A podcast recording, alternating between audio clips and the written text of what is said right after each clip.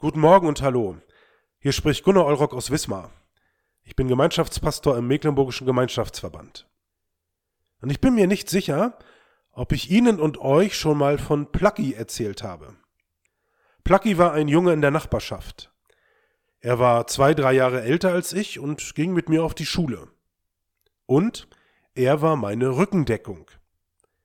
Wenn es auf dem Schulhof mal wieder heiß herging und die bösen Buben einem das Frühstücksbrot abnehmen wollten, oder die Kronkorken, mit denen wir in den Hofpausen gespielt haben, dann war er mit etwas Glück in der Nähe. Und wenn er in der Nähe war, dann hat sich keiner mit einem angelegt. Seine bloße Präsenz reichte schon. Er musste gar nichts machen. Allein, dass er da war, wurde mir und manchmal auch anderen einfach zu Hilfe.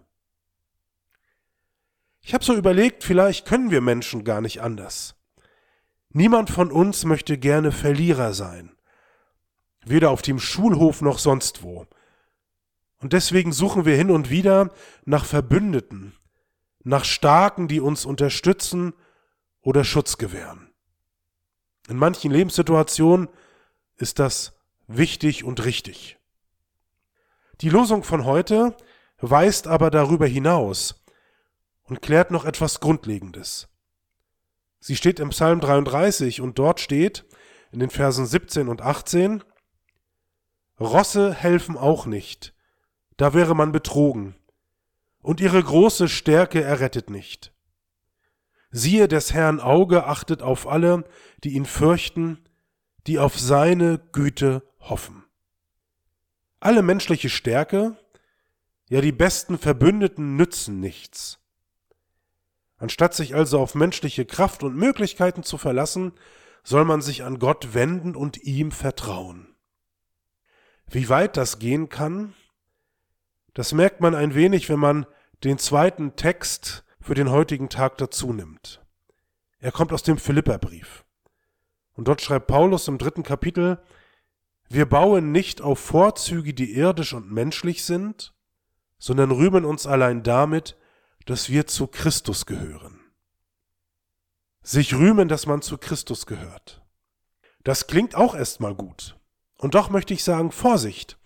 Es geht hier weder um Macht noch um Stärke. Ich persönlich verstehe den Vers für mich so, dass es nicht darum gehen kann, dass ich mich auf die Stärke Gottes berufe oder auf seine Macht, und schon gar nicht so, als wenn ich mit seiner Stärke unliebsamen Zeitgenossen die Möbel gerade rücken könnte. Jesus hat es ja gerade anders gemacht. Und Paulus schreibt dazu auch etwas, nur einige Zeilen vorher im zweiten Kapitel. Da schreibt er, wie Christus gewesen ist, welchen Weg er genommen hat. Paulus schreibt über Jesus Folgendes. Er, also Jesus, war in allem Gott gleich und doch hielt er nicht gierig daran fest, so wie Gott zu sein. Er gab all seine Vorrechte auf und wurde einem Sklaven gleich. Er wurde ein Mensch in dieser Welt und teilte das Leben der Menschen. Im Gehorsam gegen Gott erniedrigte er sich so tief, dass er sogar den Tod auf sich nahm, ja den Verbrechertod am Kreuz. Darum hat Gott ihn auch erhöht und ihm den Rang und Namen verliehen, der ihn hoch über alle stellt. Das ist der Weg, den Jesus gegangen ist. Und sich Christus rühmen bedeutet für mich, diesen Weg zu verstehen und ihn groß zu machen, indem ich ihn in der Nachfolge auch in meinem Leben ankommen lasse. Amen.